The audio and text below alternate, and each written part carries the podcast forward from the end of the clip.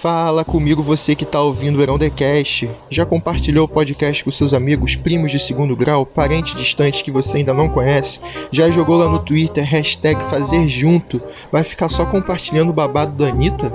Vai lá, arroba no Instagram, escolhe um episódio, dá um tema, uma sugestão e vamos participar. Vamos nos engajar porque informação é tudo nesse mundo. Hoje, eu, professor Carlos Bauer, dou continuidade ao programa Conversa com um especialista, a nova série do Colégio Heron, no nosso podcast, e que teve na segunda-feira passada a Suzy, que é a nossa psicóloga escolar, e hoje traz uma pessoa de fora da escola. E a grande ideia desse conversa com o especialista é essa: trazer assuntos que não são abordados de forma direta em apostilas, que não são abordados de forma direta dentro de sala de aula, mas agregam um conhecimento é, de tamanho inimaginável, ou seja, são conhecimentos e saberes que fazem parte da nossa vida social, que são necessários para a nossa vida em sociedade, que tem pessoas que dominam esse tipo de assunto com toda a propriedade. Foi assim com a Suzy falando de ansiedade e isolamento social, e hoje é com Fernando Drummond, um cara completamente capacitado para falar de cultura a qualquer momento. Ele vai fazer uma reconstrução dos últimos anos falando da cultura no Brasil e abordar a cultura no momento tão complicado como a pandemia de Covid-19. O Fernando vai se apresentar, vai mostrar suas credenciais, mas desde já quero deixar aqui o agradecimento pela sua participação e esse episódio que tenho certeza que vai fazer a cabeça de muita gente pensar sobre um assunto que ficou aí no ar nos últimos dias por conta de algumas entrevistas, gerando algumas discussões. Algumas pessoas reproduzem informações é, falsas, informações inverídicas sobre a cultura, mas uma coisa que não podemos negar é que ela faz parte do desenvolvimento de todo ser humano. Então, o especialista não sou eu, o especialista é o Fernando. Deixo aqui então o canal aberto para ele se apresentar e discorrer sobre esse assunto. Então, Fernando, é com você. Bom, pessoal, é com muito orgulho e satisfação que eu fui convidado pelo mestre D'Artagnan a falar sobre a cultura. Então, inicialmente, eu queria me apresentar. Eu me chamo Fernando Drummond, sou tenho uma produtora cultural, mas acima de tudo, e isso ninguém tira, né? Eu sou roteirista e escritor. Tenho dois livros publicados, os dois que viraram best-sellers. Além disso, tenho algumas dezenas de, de longas obras teatrais e e curtas e docs é, escritos. Eu fui convidado a falar sobre os efeitos da pandemia sobre a arte nacional. Na verdade, falar isso sem fazer um recorte histórico me parece um pouco leviano. Então, eu vou voltar um pouquinho no tempo, no tempo do governo Temer. Lá no início do governo Temer, quando ocorre o impeachment da Dilma, o Temer tenta acabar com o Ministério da Cultura. E nós, da classe artística, a gente ocupa espaços e tenta fazer com que o governo pressione o governo a mudar de ideia. Dessa forma, o governo muda de ideia e a gente consegue que o Ministério da Cultura não seja extinto. Logo depois, quando Bolsonaro é eleito e toma posse, no meio de um monte de, de ações consideradas por mim equivocadas, e aí eu vou tentar, eu prometi, abro um parênteses aqui, eu vou tentar e prometi para o D'Artagnan não ser panfletário, né? No meio de tantas atitudes equivocadas, ele acaba com o Ministério da Cultura. E aí eu faço meia culpa, se é que eu posso falar em nome da classe artística, da gente não ter ocupado os mesmos espaços ou ter resistido. Talvez por ser uma avalanche de coisas ruins chegando, e isso ser mais uma, isso ficou um pouco de lado. E aí o Ministério da Cultura é finalmente extinto e vai se torna uma secretaria de cultura que vai pertencer a, ao ministério chefiado pela Damares, aquela que disse que meninos vestem azul e meninas vestem rosa, e mais recentemente, ao defender o uso da cloroquina para os pacientes com Covid-19, é, perguntou se seria possível é, as pessoas acreditarem quando um anjo descesse do céu e dissesse que o uso da cloroquina tinha eficácia. Talvez se Jesus aparecesse na goiabeira, enfim, as pessoas acreditassem, né? Mas de qualquer maneira, voltando ao tema, a Secretaria de Cultura ficou ligada ao Ministério da Damares. Logo em seguida, a Secretaria de Cultura é remanejada para o Ministério do Turismo, onde o ministro é aquele acusado no laranjal do, do, do PSL e que continua aí até o, o presente momento, né, cheio de acusações e indiciamentos. E aí você vê a cultura ser submissa à Secretaria de Turismo. Passaram-se alguns alguns secretários até chegar ao último que eu vou é o tipo de pessoa que eu não gosto nem de lembrar o nome, muito menos falar o nome, que fez uma referência clara ao nazismo na sua forma, na sua essência, inclusive copiando palavras. E aí, pela comunidade judaica ter uma forte presença no governo Bolsonaro no apoio Bolsonaro, né? Ele cai. E aí, durante um período, a cultura fica sem nenhuma sem ninguém para secretariar ou um interino lá qualquer. E aí a Regina Duarte é convidada para assumir o cargo. E aí dá uma entrevista na CNN, que essa eu quero falar especificamente, porque ela diz algumas coisas aterradoras, né? Ela é questionada no, no, no momento em que o Brasil perde 600 pessoas por dia naquela ocasião, né? Tinha batido todos os recordes. Hoje já, como eu pronunciei e, e, e, e acredito que seja assim por algum tempo, nós vamos ter a contagem de mortos para mais de mil por dia. Mais naquele momento tínhamos 600 mortos, 615 mortos por dia. E ela canta a música auge da, da ditadura, né? Aquela música para frente Brasil, salve a seleção, enfim, e pede leveza. Naturalmente ela fez isso para agradar o chefe, o presidente Bolsonaro. E aí quando é interpelada por não ter se pronunciado sobre a morte recente de nenhum dos artistas como Flávio Migliaccio, Aldir Blanc, Moraes Moreira, dentre diversos outros, ela diz que não quer carregar um cemitério nas costas como a gente carrega, né? Como os entrevistadores estariam carregando. Na verdade, a Regina, sem arte, ela se tornou uma mulher velhaca, infantiloide, né? De mais de 70 anos e que se comporta como uma criança.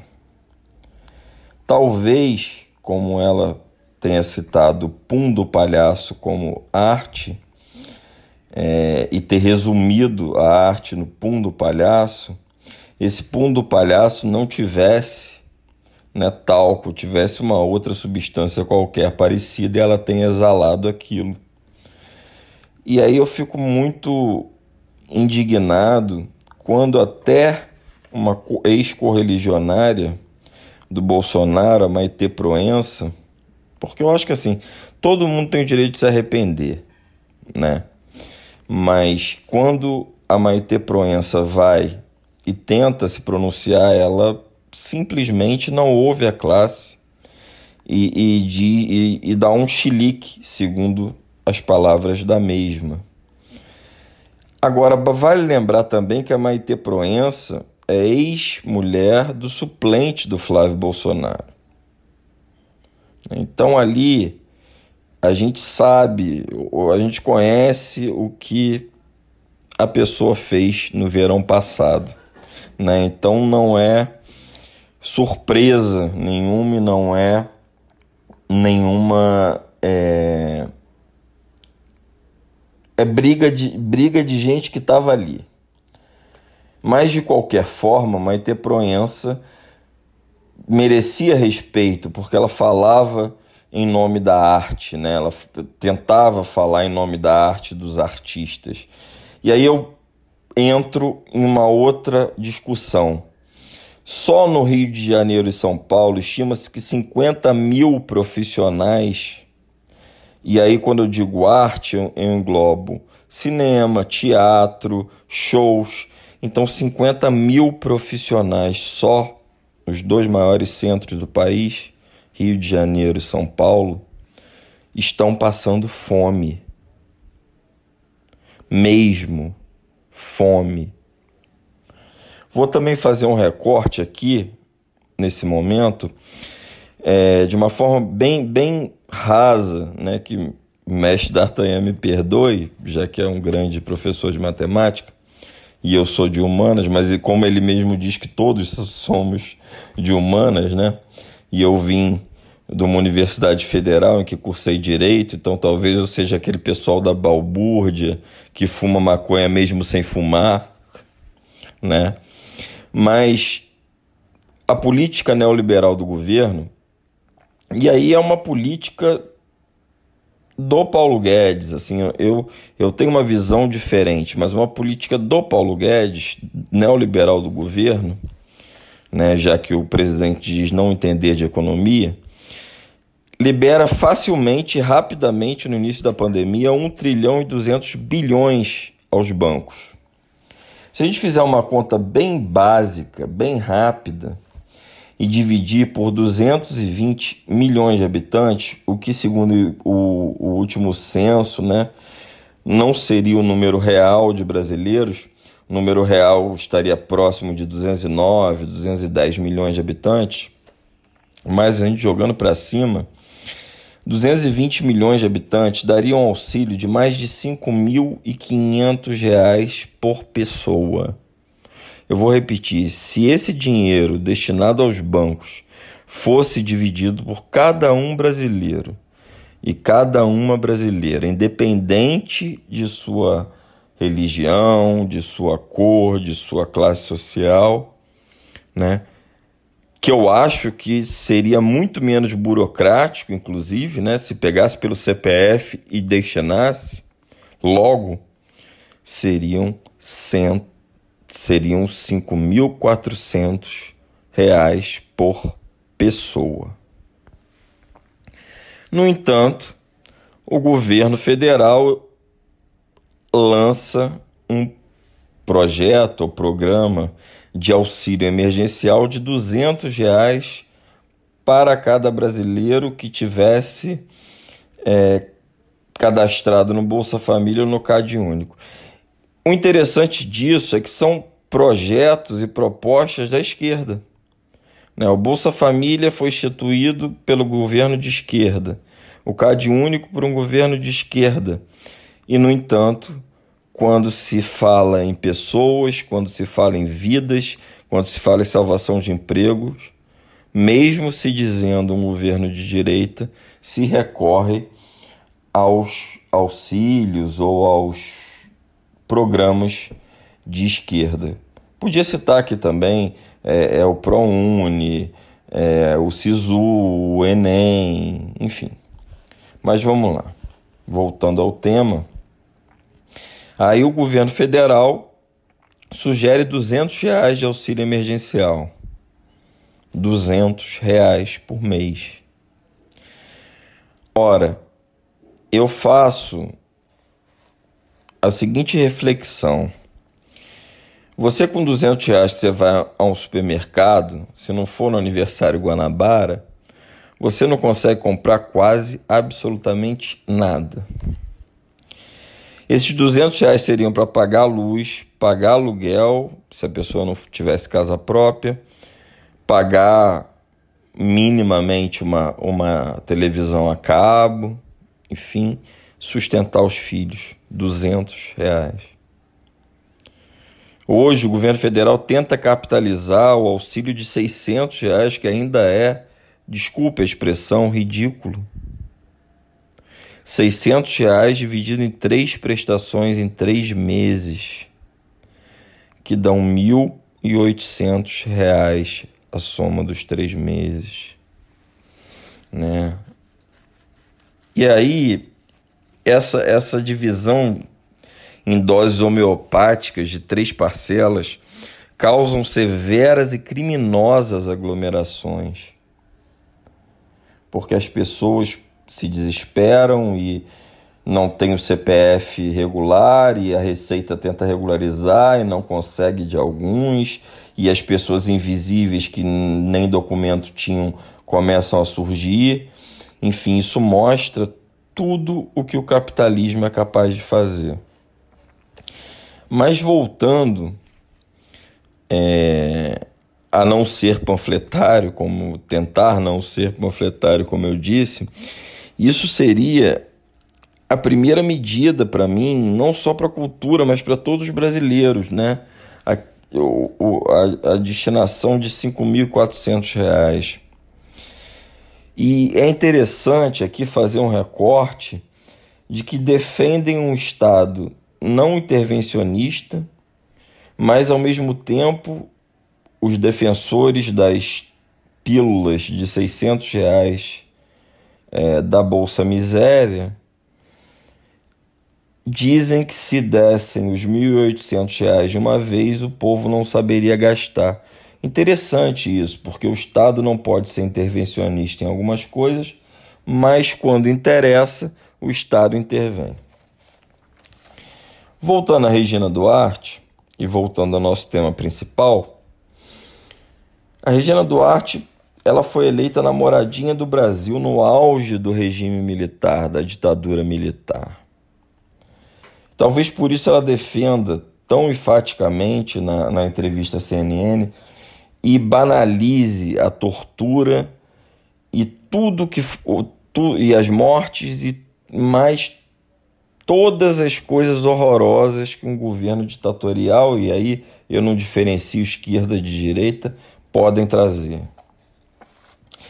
Talvez ela faça isso por receber uma pensão vitalícia, por ser filha de militar, apesar de como inúmeros, inúmeros, inúmeros brasileiros e brasileiras recebem é, e se escusam do fato de ter se amigado quatro vezes e não casado para não perder essa pensão que gera em torno de 6 mil reais, mesmo com o contrato global com a Rede Globo de televisão de milhares e milhares de reais.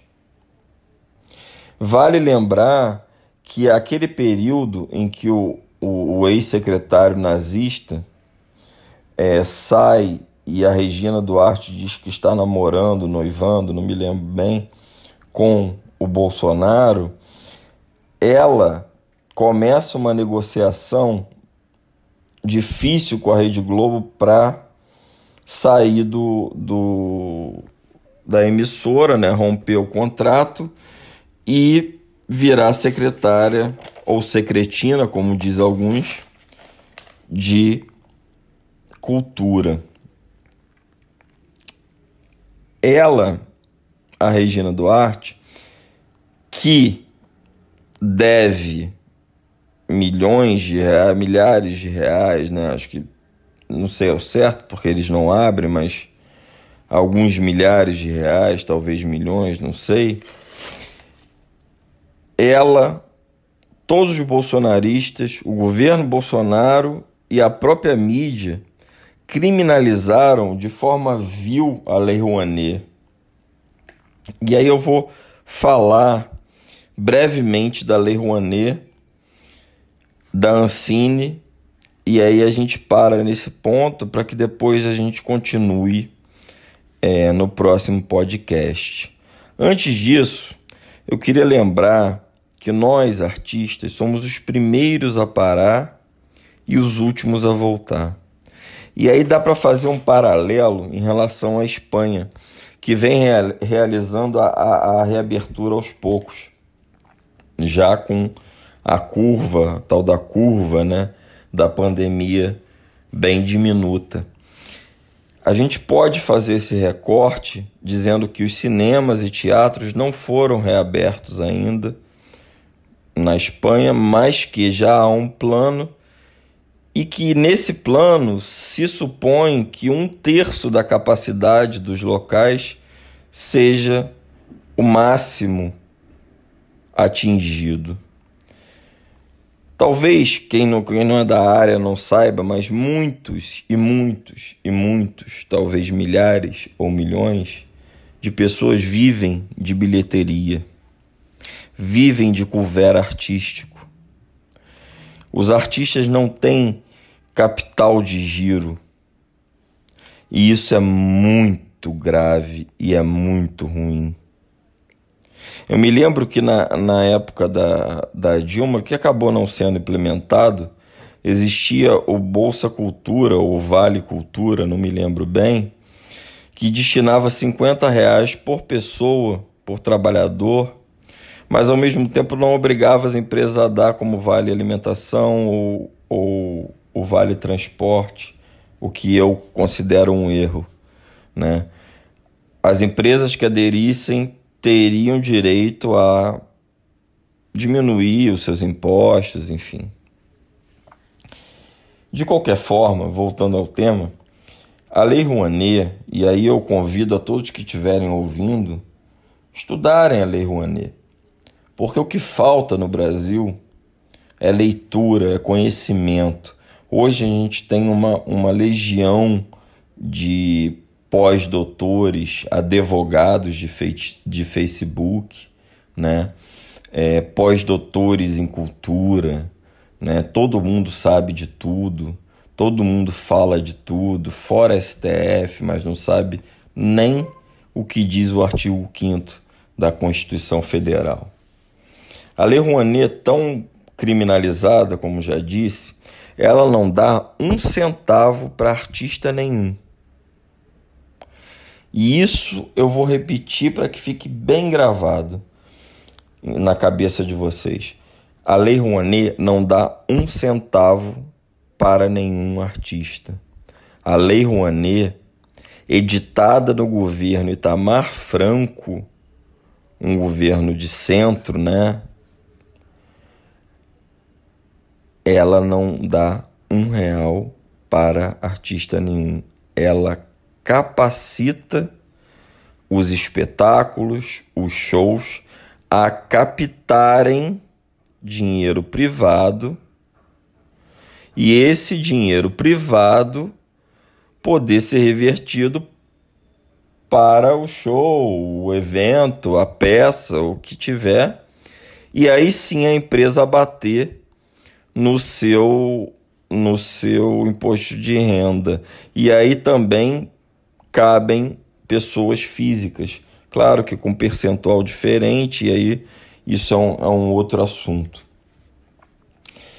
Então, dizer que fulano de tal é contra o governo porque acabou a mamata da Lei Rouanet. Ora, isso não existe, não tem mamata na Lei Rouanet. A Lei Rouanet não é perfeita. A Lei Rouanet precisa de ajustes, como amparar os que não são celebridades. E aí, aqui vale um parêntese, né? A gente gosta muito da Ivete Sangalo, Luan Santana, Cláudia Leite, Carlinhos Brau. Eu tenho profunda admiração por essas pessoas. Porém, esses são artistas, mas também são celebridades. Eu li uma frase recentemente que o brasileiro não gosta de artistas. O brasileiro gosta de celebridades. E eu acho que é muito, muito fatual, né? É, o brasileiro ele, ele venera pessoas como se venerasse deuses. A Ivete Sangalo, na live que ela fez, apareceu de, com pijama. Esse pijama já é vendido por milhares e milhares de reais. E, inclusive, vem tá, tá esgotada a venda dele, né? Então, o, o, o brasileiro, é claro que o brasileiro empresário, quando tem a possibilidade de ter seus impostos abatidos, né, vai querer investir num show do Luan Santana e não no show do, sei lá, do Zé da Esquina que canta tão bem ou melhor quanto o próprio Luan Santana. Porque o seu nome vai estar atrelado e vai ser mais visto, o seu nome, pessoa jurídica, ou até pessoa física, vão ser mais vistos se for uma, um, um apoio ao show do Luan Santana.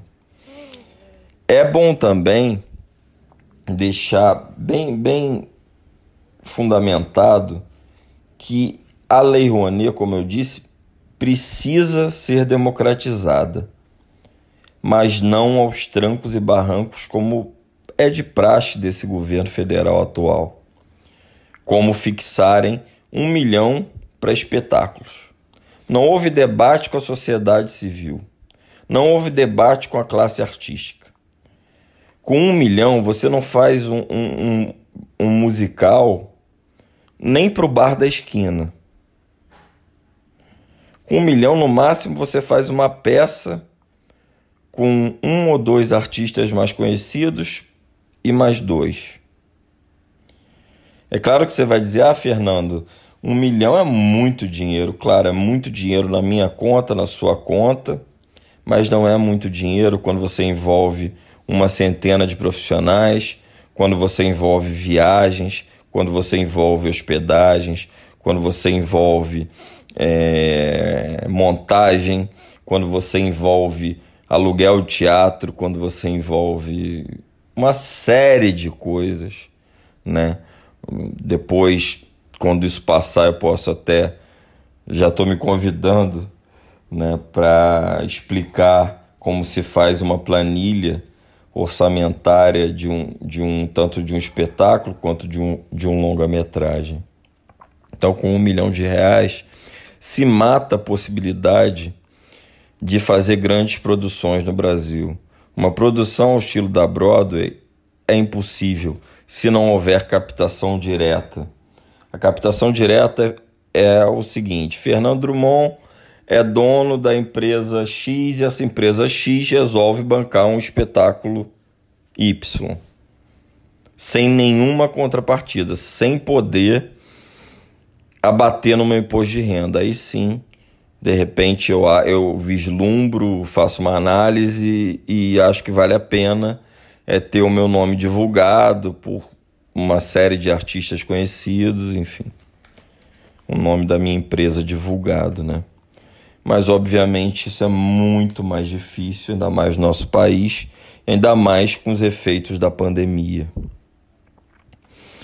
Também eu queria dizer que muito antes da pandemia, a Ancine, né? E a Funarte, a Funarte, em primeiro lugar, ela foi, ela foi conduzida por um homem que dizia que o rock estimulava o aborto, né? E era satanista. Eu, Fernando, não, não sou um, um grande adepto do rock, mas isso é uma é um assinte, né? É afrontoso com a arte. Demais, assim. O guru do presidente, Olavo de Carvalho, diz que precisa. É, não existe essa palavra, mas é o que ele diz. Desideolizar, né? É até difícil de pronunciar, mas tirar a ideologia da arte e, no entanto, não há ideologia. A arte é resistência, a arte é pura, né? A arte, como muitos dizem com total propriedade, né? ela faz com que nós sejamos humanos. Ela faz com que nós suportemos a solidão da quarentena. A solidão muitas vezes acompanhada, mas a solidão da quarentena.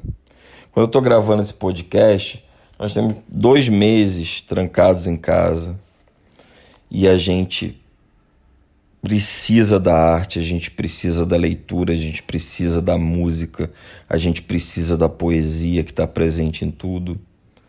É isso que nos torna humanos. Nós somos os únicos animais que produzem arte. Então, é, eu vou entrar com mais profundidade no próximo podcast, mas a Ancine é massacrada e já não existe mais. Nós, da, da produtora que eu falei, temos dois filmes submetidos à Ancine. Um, por conta do destino e de Deus, no final do governo Temer ele foi aprovado, então está em fase de captação para ser dirigido pela Maria Maia. O segundo está um ano e meio sendo analisada a documentação quando a lei estipula que a Ancine tenha 30 dias apenas para analisar a documentação e ver se caiu alguma coisa em exigência. Então, eu acho que a gente precisa repensar e tocar na ferida cada vez mais. E eu vou encerrar esse podcast com uma, com uma frase que eu sempre digo e sempre disse a todos os colaboradores da produtora: se nós sobrevivêssemos ao governo Bolsonaro, nós já seríamos vencedores. Se nós sobrevivêssemos ao governo Bolsonaro com essa pandemia, jamais fecharemos. E a cultura é isso. A cultura é resistência. É resistência a tudo o que vem sendo feito ao longo dos 520 anos, mesmo que por um curto período ela tenha sido valorizada. É isso, eu encerro o primeiro episódio do podcast, chamando você para assistir o segundo episódio, tá? A gente não quer só comida, a gente quer comida, diversão e arte. E mais do que nunca nesse momento é preciso que seja assim vocês que tiveram o prazer de escutar essa explicação do Fernando, essa forma como trabalhar a cultura, a necessidade de se investir, de se olhar para a cultura. Eu acredito que nunca mais irão olhar de forma superficial para esse tema porque a cultura, como foi dito no início, ela é essencial ao desenvolvimento do, do indivíduo, ao desenvolvimento da sociedade, ela faz parte de todo um processo de educação e de formação. Como o Fernando disse aí nesses minutos de podcast, é, toda uma situação política, uma situação social influenciam diretamente nos rumos da cultura. Então, a mensagem que fica é essa. Espero que vocês tenham desfrutado dessa conversa com o especialista. Fernando, muito obrigado por essa participação. Obrigado ao D'Artagnan por ter feito esse convite, você por ter aceitado. E espero todos vocês na segunda-feira que vem em mais um episódio do Heron The Cash. Aquele abraço, estamos juntos.